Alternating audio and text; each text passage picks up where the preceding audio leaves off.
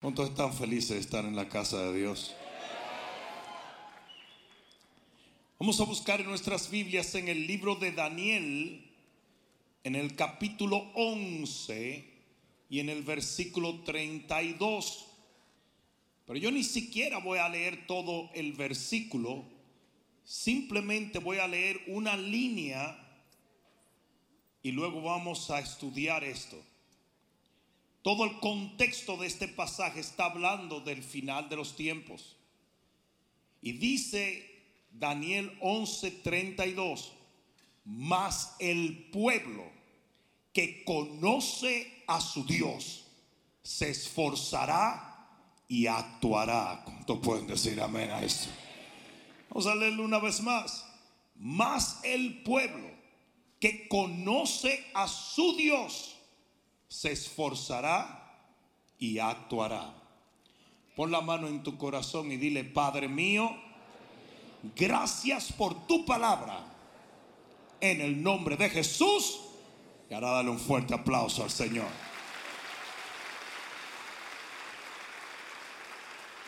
Y siéntate un momento. Yo quiero leer esta misma frase en la versión King James. Dice, but the people that know their God shall be strong and carry great exploits. Traducido, pero el pueblo que conoce a su Dios será fuerte y, ejecutará grandes proezas. ¿Cuántos ustedes pueden decir amén a esto? Daniel es un libro escatológico, es literalmente el apocalipsis del Viejo Testamento. Daniel tiene que ver con el tiempo en el cual estamos viviendo, porque yo no sé si tú lo sabes, pero estamos viviendo los postreros días. ¿Alguien está entendiendo eso? Y este libro trata en estos pasajes, trata de lo horrible que será el tiempo en que el imperio de las tinieblas tome total y absoluto control de la tierra y de la humanidad. Y eso ya está sucediendo. Estamos hablando que literalmente se está gestando, se está preparando. Estamos en la antesala, en el preludio de ese gobierno diabólico donde el anticristo reinará en esta tierra por siete años y ya están en operación los espíritus que están trabajando en esa plataforma. Y en estos pasajes que acabamos de leer, se habla de lo, del peor tiempo de la tierra. ¿Saben? Una de las cosas más estúpidas que yo he oído en mi vida es gente diciendo es que ya estamos en la gran tribulación. ¿Sabes una cosa? Nada de lo que está sucediendo hoy se puede comparar con lo que se va a ver en la gran tribulación. Estamos hablando del tiempo más horroroso que la humanidad jamás ha tenido. Miren, ni el holocausto puede ser comparado con lo que va a acontecer en la gran tribulación a tal extremo, y escucha lo que te estoy diciendo, que desde el inicio de la gran tribulación, por decirte así, morirán millones de personas a nivel global. Estamos hablando de pestilencia, estamos hablando de hambre, estamos hablando de crímenes, estamos hablando de todo lo horrible, estamos hablando de fenómenos climáticos y naturales, estamos hablando de fenómenos sobrenaturales. La tierra se verá sumida en, una, en un total caos. Y eso es lo que dice aquí la palabra, que en medio de todo esto, y aquí es donde viene lo importante, en medio de ese caos, en medio de esa tiniebla, en medio de esto que estamos empezando a vivir, que no es más que el comienzo, principio de dolores, dice que habrá un pueblo, y yo no sé tú, pero yo soy parte de ese pueblo, que se va a esforzar, que será fuerte y que va a hacer grandes La iglesia de Cristo se va a levantar a un nivel como nunca antes se ha visto, porque donde abunda el pecado, sobreabunda la gracia. Y mientras el mundo se sume en tinieblas, nosotros brillaremos más y más por Dios, para Dios y en Dios. Prepárate porque los recursos del cielo están a punto de caer sobre la iglesia de Cristo. Y vamos a alumbrar esta generación en tinieblas como nunca se ha visto. ¿Alguien está entendiendo esto? Isaías 60 lo dice claramente, dice que el globo terráqueo, la tierra entera será llena de tinieblas, pero sobre nosotros amanecerá el Señor. Quiere decir que va a empezar como cuando la luz del amanecer se va levantando, pero cada vez se hará más intensa la luz, más intensa la luz, más intensa la unción, más intenso el poder, más intensa la gloria de Dios. Y la gente lo va a ver y dice que correrán a nosotros. Los reyes de las naciones van a pedir van a venir a pedir consejo a donde nosotros, porque será el único lugar donde hay luz la gente no encontrará en la sociedad ningún lugar donde recibir luz, sino en la iglesia de Cristo Jesús. Alguien debió decir amén. Es interesante que la palabra fuerte, la palabra fuerte allí viene del hebreo hazak, que quiere decir fuerza para resistir, prevalecer hasta obtener victoria, coraje firmeza, resolución absoluta. O sea que esa gente que anda diciendo que viene una destrucción total sobre la iglesia de Cristo, te están hablando tontería. Va a haber una unción y un poder para resistir todo lo que el enemigo trate de traer contra nosotros. Y vamos a prevalecer hasta que la victoria que Dios nos ha prometido se manifieste en esta generación final. Coraje, firmeza, resolución van a ser algunas de las características de la iglesia de Cristo. ¿Alguien está entendiendo eso? No le compres la mentira del enemigo. El sueño del enemigo siempre ha sido que la iglesia esté destruida. Y eso es lo que viven promoviendo los medios seculares. Es increíble el éxodo masivo que ha habido de la gente en las iglesias. Sí, pero por una puerta se fueron mil y por la otra entraron diez mil para la gloria de Dios. Porque a Dios no le gana nadie. Yo dije a Dios no le gana a nadie. Y las naciones de la tierra vendrán a ser los reinos del Señor y de su Cristo. Aleluya.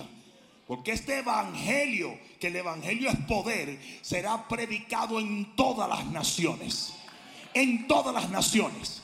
Y entonces vendrá el fin. O sea que mientras más el fin se acerca, más poder para llevar el evangelio al globo terráqueo se derramará en la iglesia de Cristo a haber poder. Eso es lo que dice. El pueblo que conoce a su Dios tendrá fuerza, tendrá una fuerza sobrenatural, dice, y hará grandes proezas o grandes obras. Todas estas grandes obras estuvieron reservadas para ese pueblo en el tiempo final. O sea, hay un sinnúmero de cosas que todavía no se han visto que se van a ver en este tiempo para la gloria de Dios. Esa fuerza, esa unción que viene sobre la iglesia es la que nos va a dar a producir cosas que todavía no se han visto a través de la iglesia de Cristo. ¿Me están escuchando? Prepárense para ver todos los, promedios romperse, para ver todo lo que es status quo desaparecer. La gente literalmente va a decir, wow, Nunca habíamos visto esto, porque esto es lo que va a pasar en los postreros días. ¿Alguien entendió eso? Pero la verdadera y auténtica clave para entender todo esto que estamos hablando, de cómo en un tiempo de tanta tiniebla y opresión habrá el levantamiento de gente que va a hacer proezas, está en una sola cosa. Y es que dice aquí el pueblo que conoce a su Dios. Aquí no dice el pueblo que tiene dinero. Aquí no dice el pueblo que tiene raciones. Aquí no dice el pueblo que tiene estrategia. Aquí no dice el pueblo religioso. Aquí no dice el pueblo que desee, anhele o quiera. Aquí dice el pueblo que conoce a su Dios. ¿Alguien está entendiendo eso? Y no me miren así, Porque dentro del contexto del reino hay mucha gente que conoce sobre el reino, pero no conoce al rey. Dentro del contexto de la iglesia de Cristo hay mucha gente que supuestamente ha caminado con el Señor y no tiene la menor idea de quién es Él. Y mucho de, esta, de esto, la culpa la tienen los pastores y ministros que enseñan un montón de boberías que no tienen nada que ver con lo único que importa, que es conocer y vivir para el Rey de Reyes y el Señor de Señores. El 90% de las predicaciones de la iglesia es cómo hacer dinero, cómo tener un, buen matrimonio, cómo tener buenos hijos, cómo educar, cómo hacer esto, cómo hacer relaciones. Y no es que eso esté mal, es que ese no es el corazón de lo que debe predicarse en una generación que anda buscando de Dios. Parece mentira que hoy en día hablar de Jesús te tildan de legalista.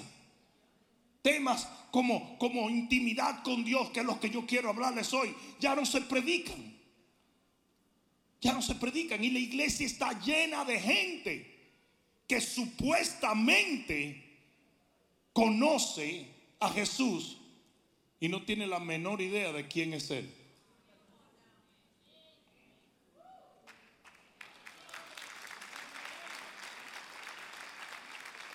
Oh, hay mucha gente que conoce de religión. Hay mucha gente que conoce escrituras. Hay mucha gente que conoce un sinnúmero de cosas, pero no conoce a Dios. No tiene una relación auténtica con Él. Sí, el problema que tenía Job fue muy simple y Él lo revela en una simple oración. De oídas te había oído, mas ahora mis ojos te ven. Todo el revolú que tenía Job es que tenía un millón de conjeturas que había aprendido de otras personas, pero no lo conocía a él. Y hace muchísima gente en las iglesias. Te enseña la doctrina de esto, te enseña la doctrina de aquello, la doctrina de aquello, la doctrina de aquello, la doctrina de aquello, la doctrina de aquello. Pero no conoces al Señor. O sea, la cantidad de gente que viene aquí, viene a la iglesia y no entiende que yo te puedo hablar del Señor, pero la responsabilidad de buscarle y encontrarle es la de usted.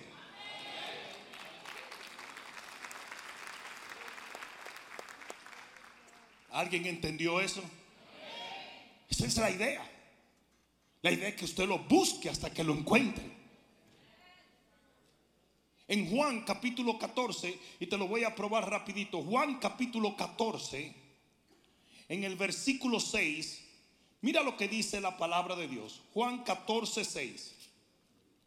Dice, Jesús le dijo, y está hablando con sus discípulos, Jesús le dijo, yo soy el camino y la verdad y la vida. Nadie viene al Padre sino por mí.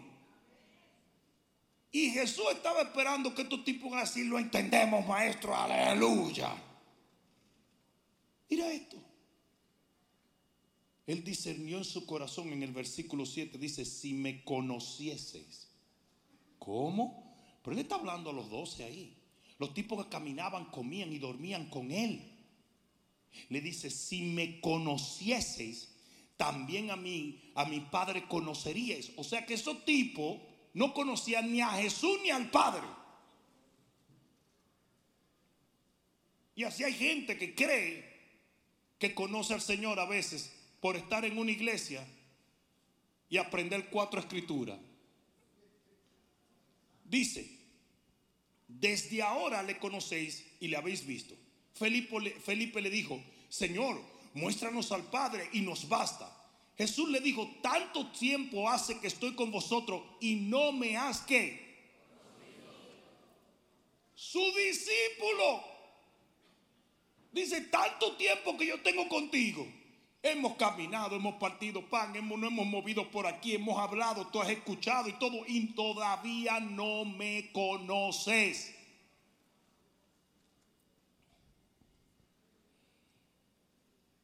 El que me ha visto a mí ha visto al Padre. ¿Cómo pues, dice tú, muéstranos al Padre? ¿Y cuál es el punto que yo estoy tratando de hacer?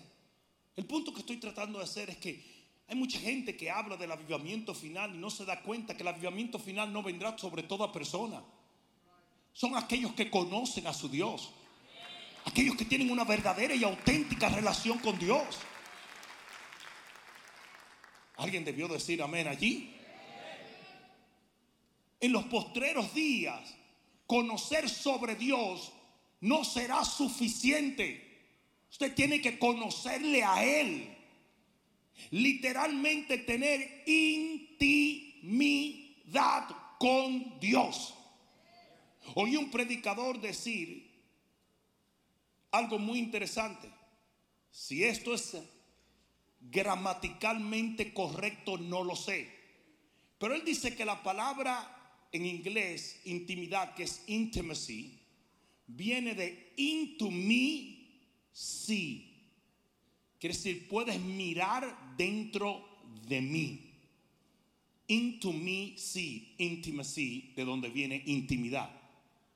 Y hay mucha gente que todavía andan como Adán y Eva, cubriéndose con hojas y escondiéndose de Dios. Y tienen una relación de amor y odio con Dios donde algunas cosas te muestro y otras no, en algunas te obedezco y en otras no, en algunas te entiendo y en otras no. Cuando la Biblia dice que solo los que conocen a su Dios en los postreros días harán grandes proezas.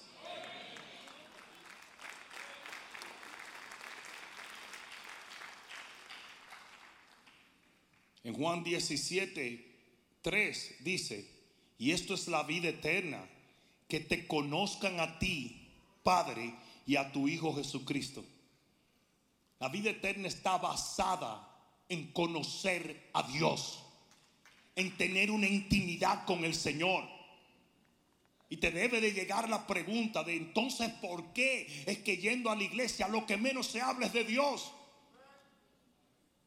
Porque la religión es muy poderosa.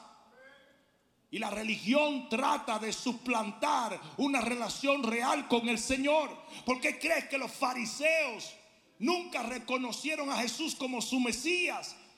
Porque estaban más celosos de los mandamientos de los hombres, que es lo que compone una, una, una religión, que de los mandamientos de Dios, que es la palabra que los revela. Y ellos estaban ciegos. Y tú tienes que tener mucho cuidado, especialmente en estos postreros días si tú no estás viviendo una religión en vez de una relación con Dios, porque son los que conocen a Dios los que van a ver su gloria. El que está a tu lado, eso es para ti, papá. Intimidad con Dios. Conocerle de verdad. No de oídas te había oído. ¿Cómo podemos entrar en una relación íntima con Dios? Te voy a dar varias cosas en esta noche. Porque yo estoy convencido de que este es el tiempo más importante para que la iglesia comience a poner sus prioridades en lugar y colocar a Dios donde Dios debe estar como centro, como primero, como único, como todo.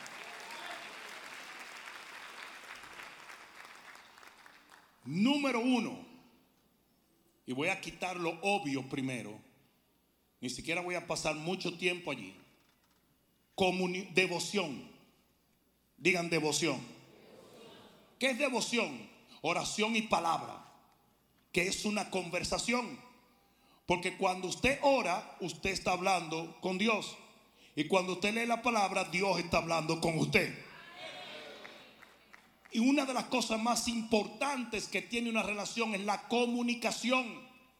Usted encuentra a una persona, a un hermano en esta, en esta iglesia, y un día lo saluda, ¿cómo está hermano? Al otro día se encuentra con él y el hermano le dice que es de tal lugar y dice, ah, yo he estado por allá. Y ya para la tercera vez que usted ve a esa persona y cruza palabras y tiene una conversación, ya su relación con esa persona ha crecido inmensamente. Porque toda relación crece por la comunicación. El cristiano que no ora y el cristiano que no lee la palabra no tiene una relación íntima con el Señor. Si usted no está dispuesto a conversar con Él, entonces no quiera tener intimidad con Él. Una pareja de esposo que no dialoga, que no conversa, es una pareja de esposo que tiene graves y serios problemas. Así sean disparate lo que tienen que hablar. Hablen disparate, pero hablen. Sí, porque nosotros teníamos un montón de primos y un montón de amigos que lo que hablábamos era disparate el día entero. Pero eran nuestros primos preferidos. ¿Cuándo se vio que algún primo de uno le hablara algo interesante? Era pura porquería lo que uno hablaba. Pero eran sus primos amados, eran sus familiares. No, si alguna vez tú tuviste una tía que vivía en otra nación y tú tuviste una tía que vivía al lado de tu casa, tú me vas a decir cuál de las dos tierras más cercana a ti. que estaba al lado de tu casa. ¿Pero por qué? Porque tú eras discriminativo. No, porque tú conversabas con ella mucho más que con la que estaba a la distancia. Porque toda relación crece por comunicación. Usted quiere tener intimidad con Dios, hable con Dios y permita que Dios le hable a usted por la palabra. hay que tener mucho cuidado con los cristianos que solo agarran la Biblia para sacar algún tipo de revelación. Usted tiene que agarrar la palabra con devoción, esperando una palabra que lo sostenga como el maná que caía diariamente en el desierto. Y no es que usted no estudie la palabra, pero usted no puede volver ese libro un libro de estudio. Es un libro de una relación personal.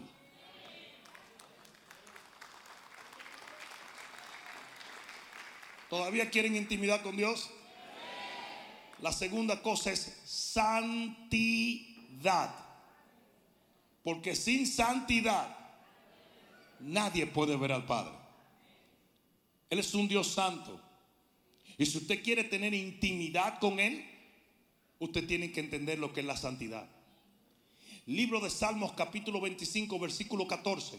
La comunión íntima de Jehová es con los que le temen Oye bien, la comunión íntima del Señor es con la gente que le teme, el pueblo que le teme. Y en Proverbio 8:13 dice que el temor de Jehová es aborrecer el mal, la soberbia y la arrogancia, el mal camino y la boca perversa. En otras palabras, si usted quiere una comunión íntima con Dios, usted tiene que aprender a caminar correctamente. No existe intimidad con Dios si usted persiste en el pecado. El pecado separa al hombre de Dios. La Biblia dice en Proverbio 3:32, porque Jehová abomina al perverso, mas su comunión íntima es con los justos. Él abomina o rechaza, detesta, aborrece el perverso. Si usted tiene algún tipo de perversidad y usted necesita comunión con Dios, usted tiene que cortar eso. Se quedaron callados, ¿verdad? Hay que hablarlo, hay que decirlo. Yo no sé, yo me siento tan lejos de Dios. Estás lejos de Dios. Porque mientras tú no sueltes eso que está poniendo una muralla entre Dios y tú, no vas a encontrarle. El pecado, la perversidad, la iniquidad rompe toda relación con Dios. Primera de Juan capítulo 3 versículo 6 dice, todo aquel que peca no le ha visto ni le ha conocido. Aquella gente que se pasa la vida en I'm sorry, Lord, I'm sorry. I'm sorry, I'm so I'm sorry, I'm sorry. I'm so sorry. A ver, me dijo un tipo, tú, tú oíste de, sabes, este pastor ha caído 26 veces. Literalmente, a mí nunca se me olvidó, fue muy impactante para mí. Me dijo 26 veces ha caído en adulterio. Yo dije, ese nunca se ha levantado. Eso no se cayó, eso no se levantó nunca.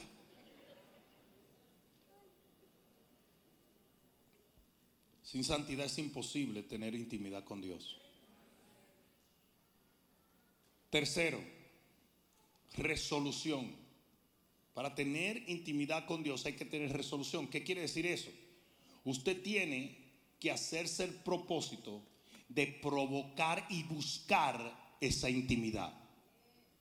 ¿Me estás escuchando? Oye bien lo que te voy a decir. La responsabilidad de una relación íntima con Dios no recae sobre Dios, recae sobre usted. ¿Alguien me está escuchando? Lo voy a decir otra vez. La responsabilidad de una relación más cercana para con Dios no recae en los hombros de Dios, sino en nosotros. Por eso la Biblia dice, acercaos a Dios y Él se acercará a vosotros. Y si no me acerco a Dios, Él no se acerca a ti. Pero aquí te pone primero, porque Él es Dios, Él es soberano. Tú sabías que Dios no nos necesita a nosotros, ¿verdad? Él nos ama, pero no nos necesita. Hay una gran diferencia entre amar y necesitar. No sé si me están entendiendo. Dios nos ama, pero no nos necesita. Quienes necesitamos a Dios somos nosotros.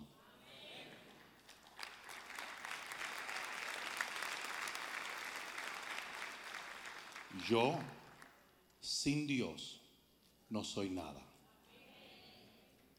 Dios sin mí es todo. Simple. ¿Sigue siendo Dios? Hello. ¿Alguien está entendiendo eso?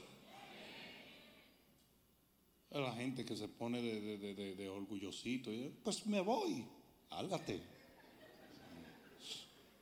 arranca. Cuando el hijo pródigo se iba, el papá le dolió, pero le dijo, bueno, pues dale, que a quien le va a ir mal es a ti, a mí no, yo estoy aquí. Y te voy a recibir cuando tú vengas, pero que se sepa que el que le va a ir mal es a ti. El padre no comió algarrobas, el padre no comió con cerdos, el padre no pasó hambre, el padre no perdió una fortuna, el padre no perdió sus amigos, quien lo perdió fue el gallo loco que se fue.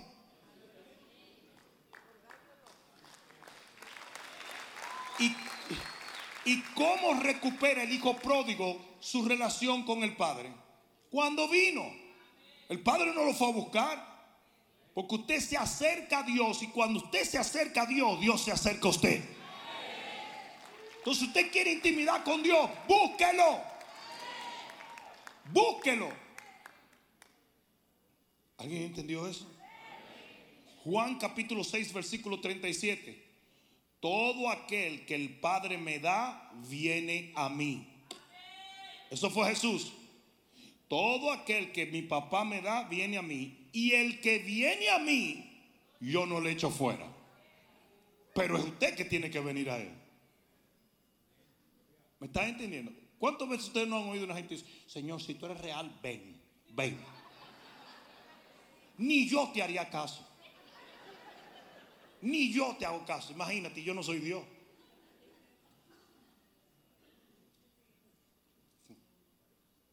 Usted, pastor, me quiere en esta iglesia. Venga acá. Mire, váyase por ahí, hombre. A lo que usted le dé la gana. ¿Qué le pasa? No sé si alguien me está entendiendo. Él no te rechaza, pero usted es el que tiene que venir. Proverbio 8, 17 dice, amo a los que me aman y los que me buscan me encuentran. Aquí dice, esa versión dice temprano. Yo, yo saqué la versión New King James. Pero dice los que me buscan temprano. O sea que de paso hasta temprano tiene que buscarle.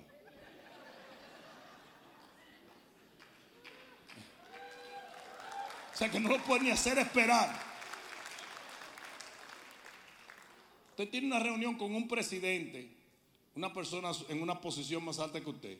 La reunión era a las 8 y tú te pones de gallo loco de aparecerte a las 9 y media. ¿Y tú te crees que él va a estar sentado esperándote? No. Nosotros tenemos que entender que para tener intimidad con Dios es imprescindible hacer la resolución de que nosotros vamos a ir a extremos para poder encontrar a Dios en intimidad.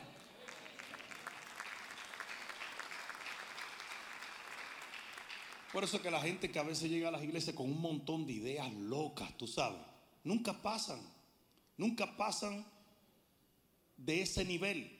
Tú lo puedes ver 10 años después todavía plagoseando con tonterías. Porque es que ellos creen que Dios tiene, que, que Dios, que, que... No. Nosotros le necesitamos, nosotros le buscamos hasta encontrarle. Porque Él es Dios y nosotros solamente somos criaturas. Él es el creador de todo.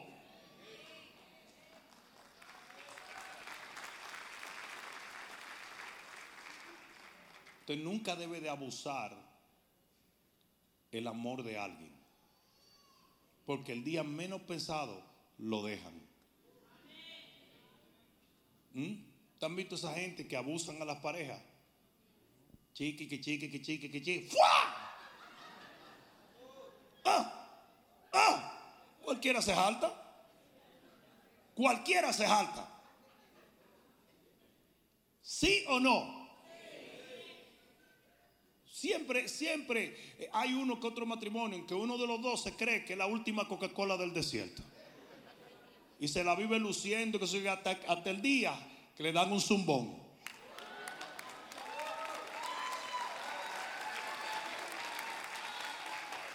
Porque tú nunca debes de abusar el amor de nadie. No debes de abusar el amor de nadie. Y con Dios, mucho menos. Porque reitero que Él no nos necesita. Nosotros necesitamos a Él. Amén. Quinta cosa que voy a darles como intimidad. Cuarta. Muchísimos thank you.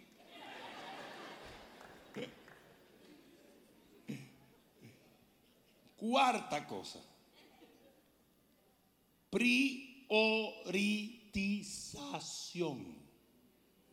Para tener intimidad con Dios, usted tiene que organizar sus prioridades y poner a Dios primero.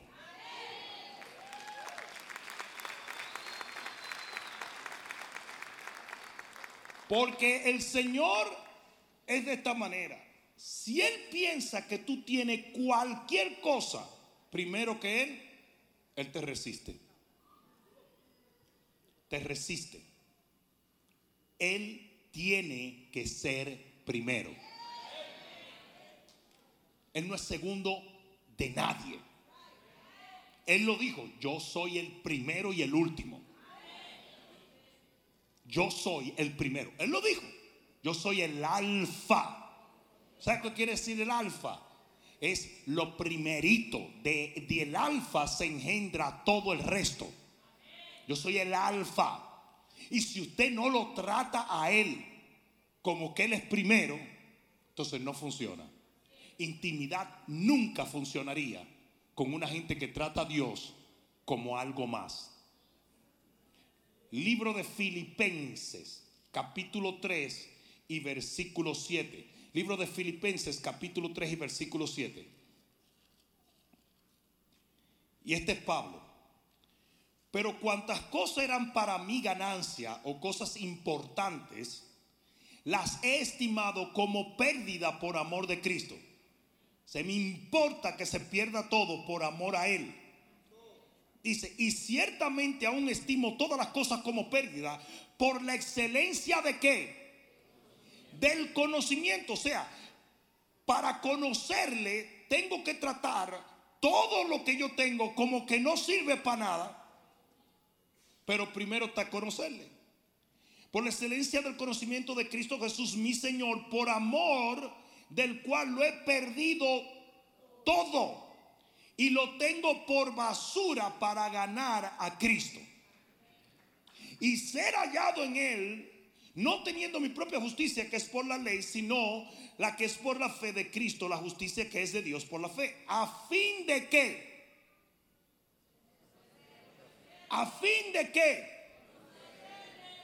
Él está diciendo, yo todo lo tomo por basura con tal de yo conocerle más. Porque la intimidad con Dios demanda que nosotros tengamos esa mente.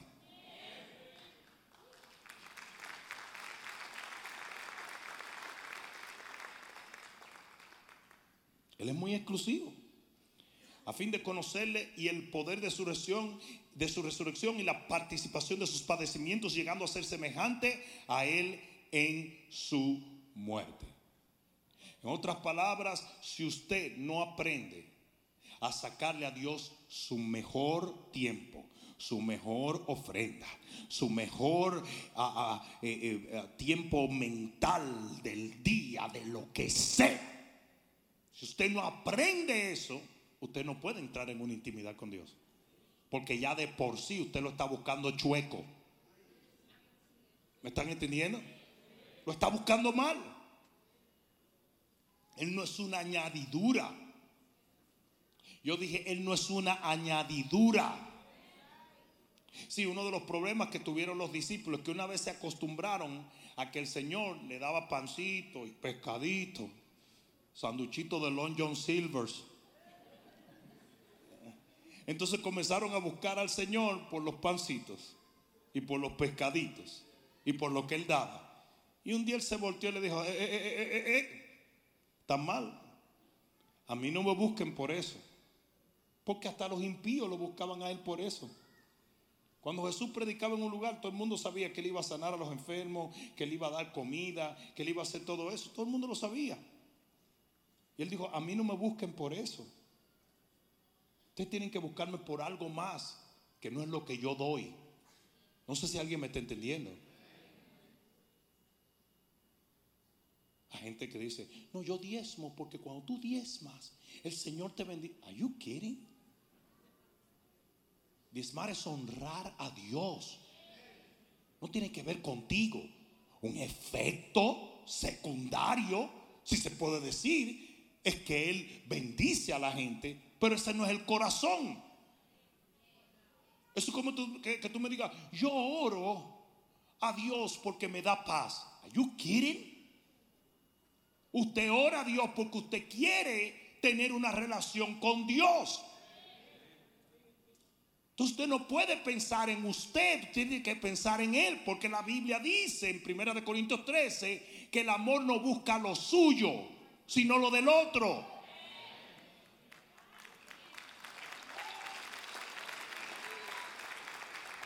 Entonces usted no está yendo. El que busca una intimidad con Dios anda buscando construir una relación en amor, no en interés. No sé si alguien me está entendiendo. No en interés. Ring.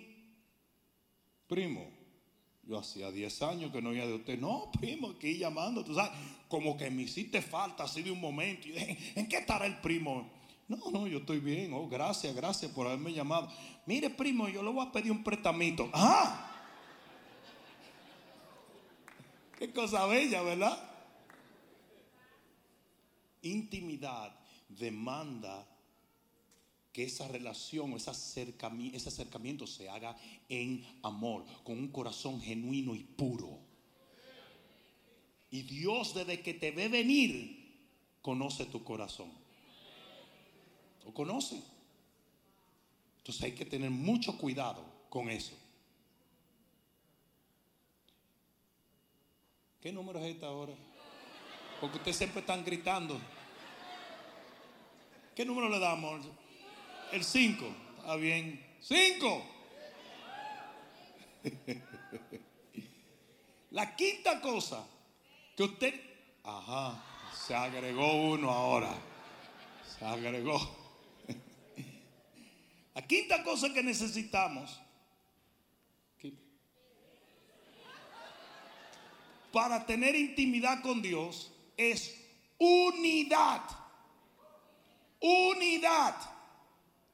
Juan capítulo 17, versículo 21 dice, Padre, y esto es Jesús orándole al Padre, Padre, para que ellos sean uno, como tú, oh Padre, en mí y yo en ti, que también ellos sean uno en nosotros.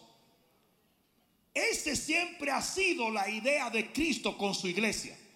Por eso es que Él es la cabeza y nosotros somos el cuerpo. Y Él le dice al Padre, antes de partir de la tierra, en el capítulo 17 del libro de Juan, papá, yo quiero que ellos sean uno, como tú y yo somos uno, y que ellos estén en ti, tú en mí, tú en ellos, todos juntos, uno solo. Por lo tanto, aquí es donde viene lo peligroso de no entender esto. Cuando usted anda chismeando con su hermano, anda rechazando a su hermano, anda empujando a su hermano, usted pierde su comunión con Dios. Porque todo tiene un enlace. Esa era la idea. La idea era exactamente eso. Por eso cuando Jesús muere y resucita, Él pasa a ser la cabeza de la iglesia. Es un solo cuerpo. No dos, no tres, un solo cuerpo. Y no un cuerpo con dos cabezas o tres cabezas. Es un solo cuerpo. Por eso cuando un cristiano cae en la horrenda trampa del diablo, de comenzar a chismear y a rechazar y a odiar y a no perdonar a los hermanos, usted pierde su comunión con Dios.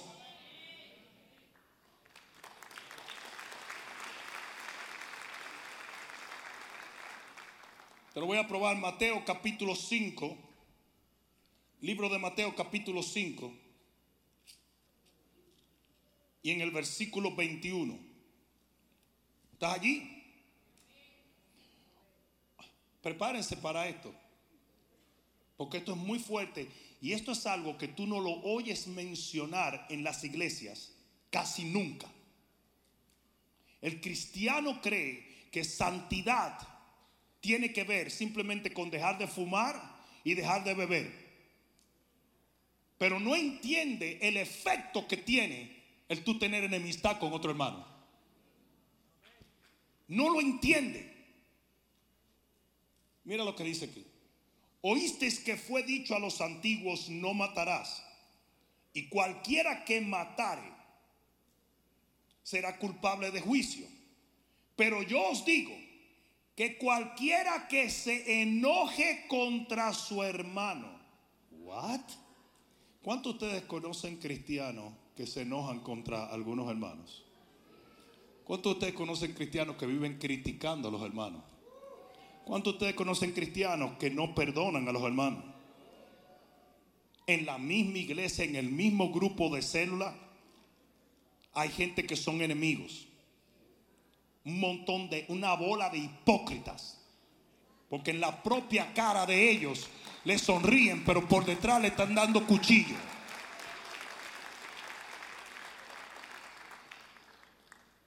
Mira lo que dice.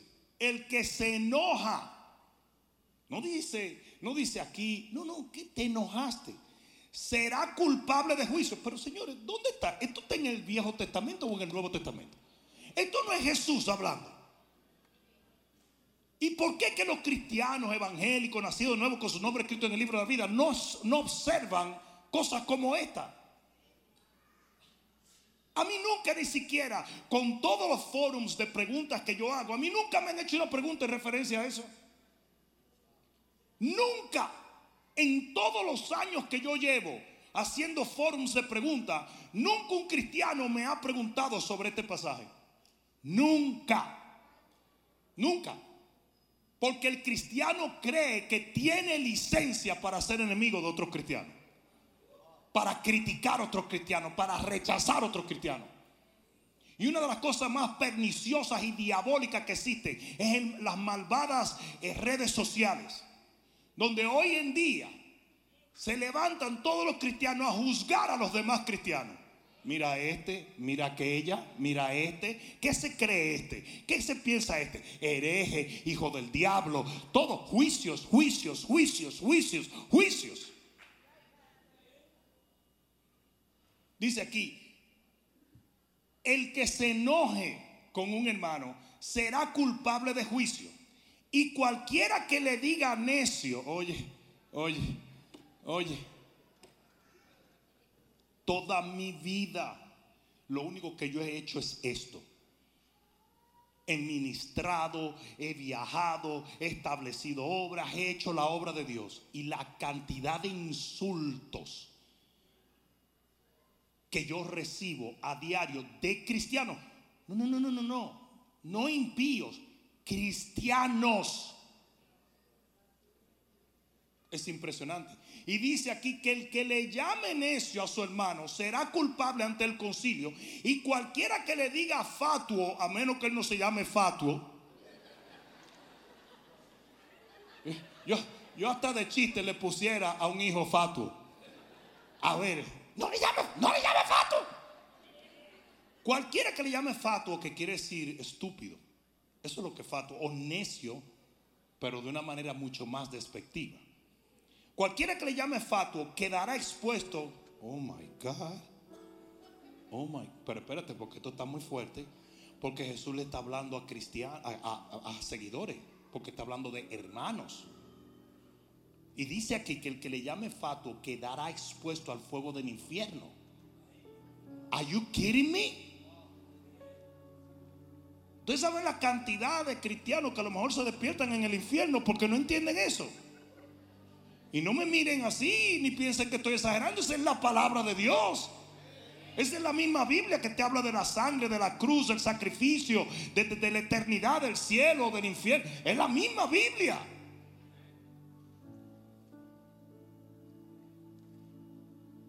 Ya sé, hay gente que quiere intimidad con Dios. Cuando el hecho de que tú no tienes una relación con tu hermano completamente te exonera de una intimidad con Dios. Por tanto, versículo 23, si traes tu ofrenda al altar, o sea que tú vienes, ¿para qué traían ofrendas al altar? Para acercarse a Dios. Si traes tu ofrenda al altar y allí te acuerdas que tu hermano tiene algo contra ti. Mira, no es tú contra tu hermano, sino que él tiene algo contra ti. Porque igualmente es la responsabilidad tuya. Dice aquí, deja allí tu ofrenda delante del altar. O sea, no me hables. No vengas a hablar conmigo, dice Jehová. Zipe. Y deja tu ofrenda allí. Dice, y anda y reconcíliate primero, digan primero, primero con tu hermano y entonces ven y presenta tu ofrenda. En otras palabras, Dios le dice, no quiero relación conmigo a menos que usted se arregle con su hermano.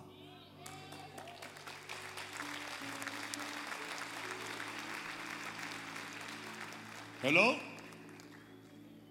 la cantidad de cristianos que se creen muy espíritu flautico y no hacen más que chismear el día entero sobre todos los hermanos de la iglesia? Que guardan rencor, que no perdonan, que se creen mejor que muchos de ellos. ¿Saben la cantidad de gente? Y creen que tienen una buena relación con Dios. Usted no puede tener una buena relación con Dios. Porque la Biblia dice que si usted no ama al hermano que usted ve, usted no ama al Dios que no ha visto. Se lo va a dar, hacerlo fuerte.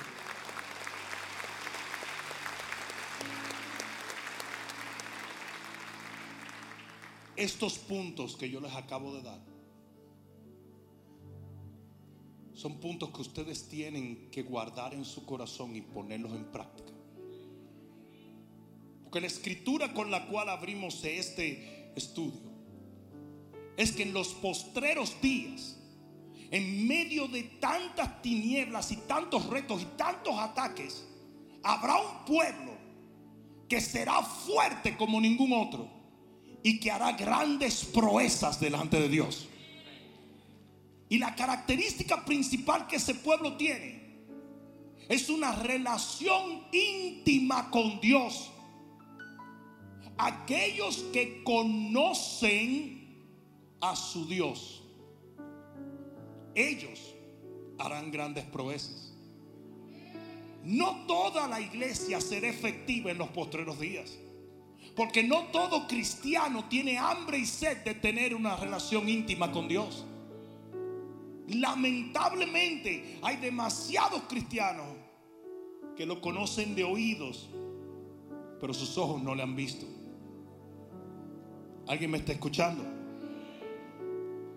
El deseo de Dios desde el principio de los tiempos fue tener una relación personal cercana e íntima con el hombre. En el libro de Génesis nosotros vemos que Él crea el primer hombre y la primera mujer y dice que se paseaba por el jardín al aire del día. Literalmente Él llegaba a buscar una relación cercana, a conversar con sus criaturas.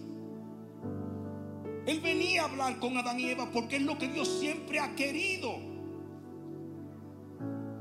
No una religión, una relación. Debido a eso fue que el pueblo de Israel fue perdiendo a su Dios. Porque se aferraron tanto a los rituales, a las costumbres, a la cultura, que se olvidaron de Dios. Ya cuando Jesús vino buscando esa relación, cuando desciende del cielo y viene, ellos lo rechazaron. A los suyos vino, vino y los suyos le rechazaron. Y así mismo pasa con mucha gente hoy en día.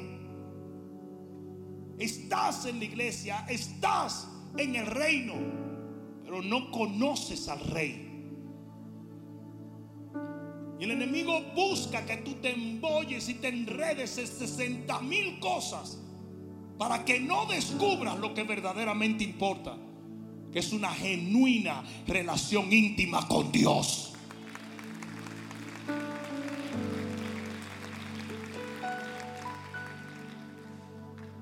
En, en Juan capítulo 14, versículo 23, y con esto termino. Jesús dijo,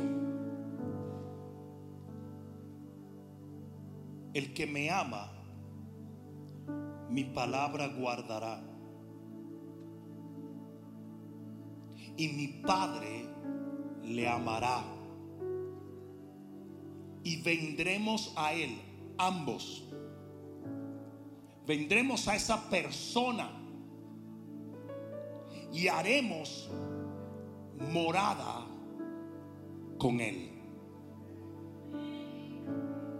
la palabra morada es el griego mané, que quiere decir recámara o habitación matrimonial. Es literalmente donde un hombre y una mujer pueden estar íntimamente. Y el Señor escoge esa imagen para dejarnos dicho que desde el principio ese fue su sueño. Estar en esta generación, vivir en este tiempo y no tener intimidad con Dios es un insulto al plan divino de Dios. Es por eso que en los postreros días las grandes cosas quedarán reservadas para aquellos que conocen realmente a su Dios.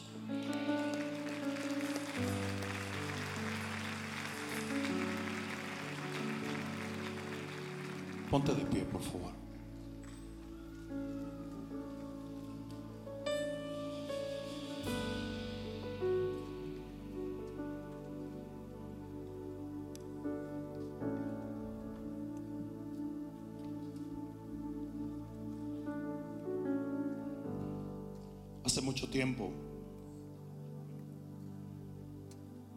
Un hombre de Dios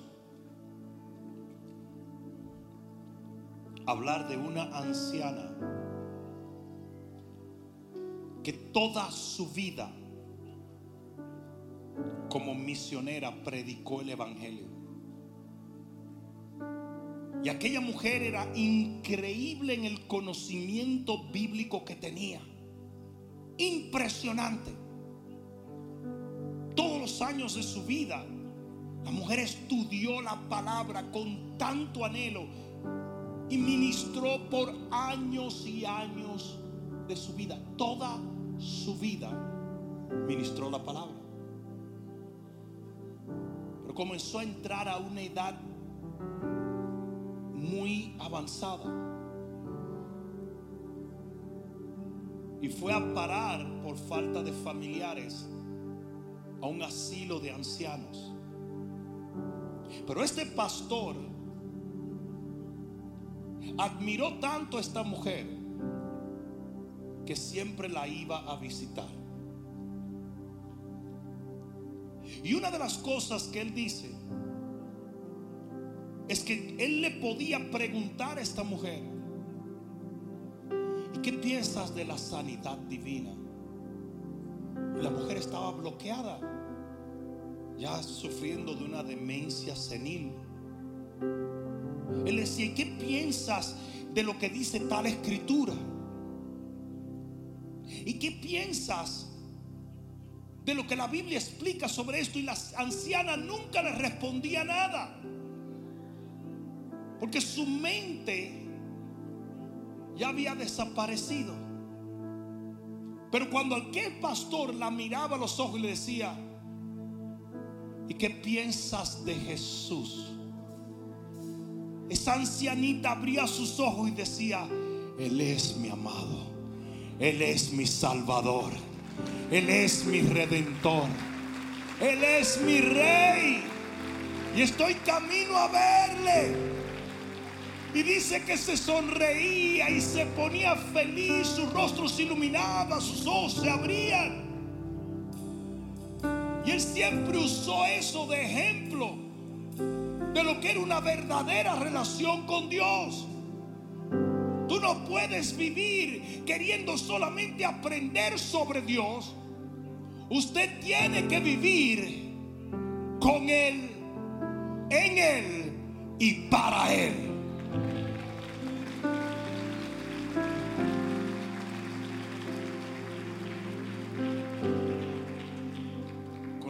Muchos ministros grandes que no conocen al Señor, que no tienen una relación íntima con el Señor. Pues el mismo ministerio a veces demanda tanto conocimiento y tanta estrategia que se olvidan de Dios. Conozco cristianos que tienen años y lo que saben es muchas cosas referente a la iglesia, al cristianismo o al reino, pero no tienen una relación íntima con el Señor. Eso no te pase a ti. Porque en estos postreros días, lo más importante para un creyente va a ser su relación íntima con Dios.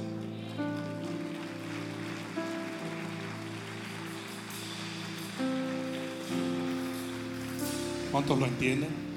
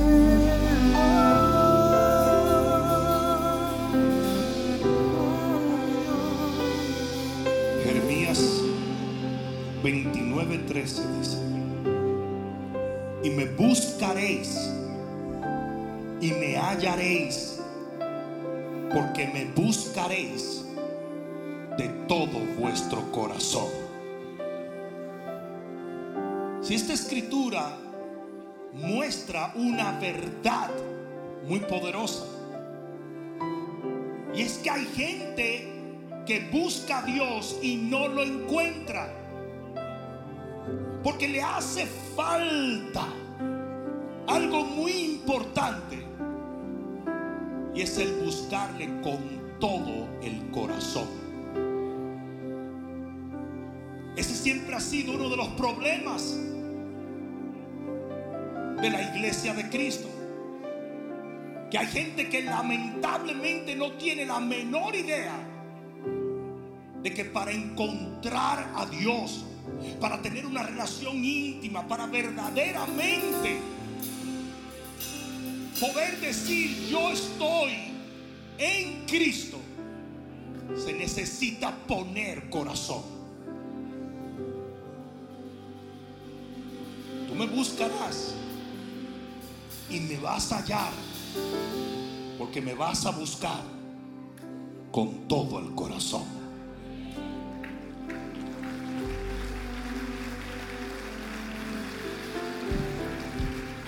Quiero que tú pongas tus dos manos en el pecho donde está tu corazón. Quiero que tú cierres tus ojos. Yo quiero que tú le digas, Señor, yo necesito de ti. Yo anhelo, deseo una relación íntima contigo. Sé muy bien que en estos postreros días, solo los que te conocen verán grandes cosas. Yo quiero ser uno de ellos. Y en este día yo me propongo buscarte hasta hallarte, porque te buscaré con todo mi corazón. Padre, yo te doy las gracias en el nombre de Jesús. Y yo te pido, Señor, que tú te reveles a nosotros mientras nosotros te buscamos en la intimidad. Padre mío, danos hambre y sed por una relación íntima contigo. Y perdónanos si en momentos, Señor, no supimos apreciar la increíble oportunidad que tú nos das de acercarnos a ti. Hoy nos acercamos a ti con todo nuestro corazón y te buscamos hasta encontrarte. En el nombre de Jesús. En el nombre de Jesús. Miren, vamos a hacer algo antes de irnos. Yo siempre le he hablado a ustedes de que hay actos proféticos. Cosas que hacemos en lo natural que a veces desatan algo en lo sobrenatural. yo sentí en mi espíritu que hagamos algo rápidamente. Yo quiero que tú des un pasito hacia atrás. Y a la cuenta de tres, nosotros vamos a dar un paso hacia adelante, creyendo de todo corazón en lo que la palabra dice, acercaos a Dios y Él se acercará a vosotros. Nosotros vamos a hacer esto en total fe de que ese paso es el primer paso que vamos a dar para acercarnos a Dios hasta encontrar una relación íntima con Él. ¿Estamos bien con esto? Uno, dos, tres. Comienza a dar gloria a Dios. Dale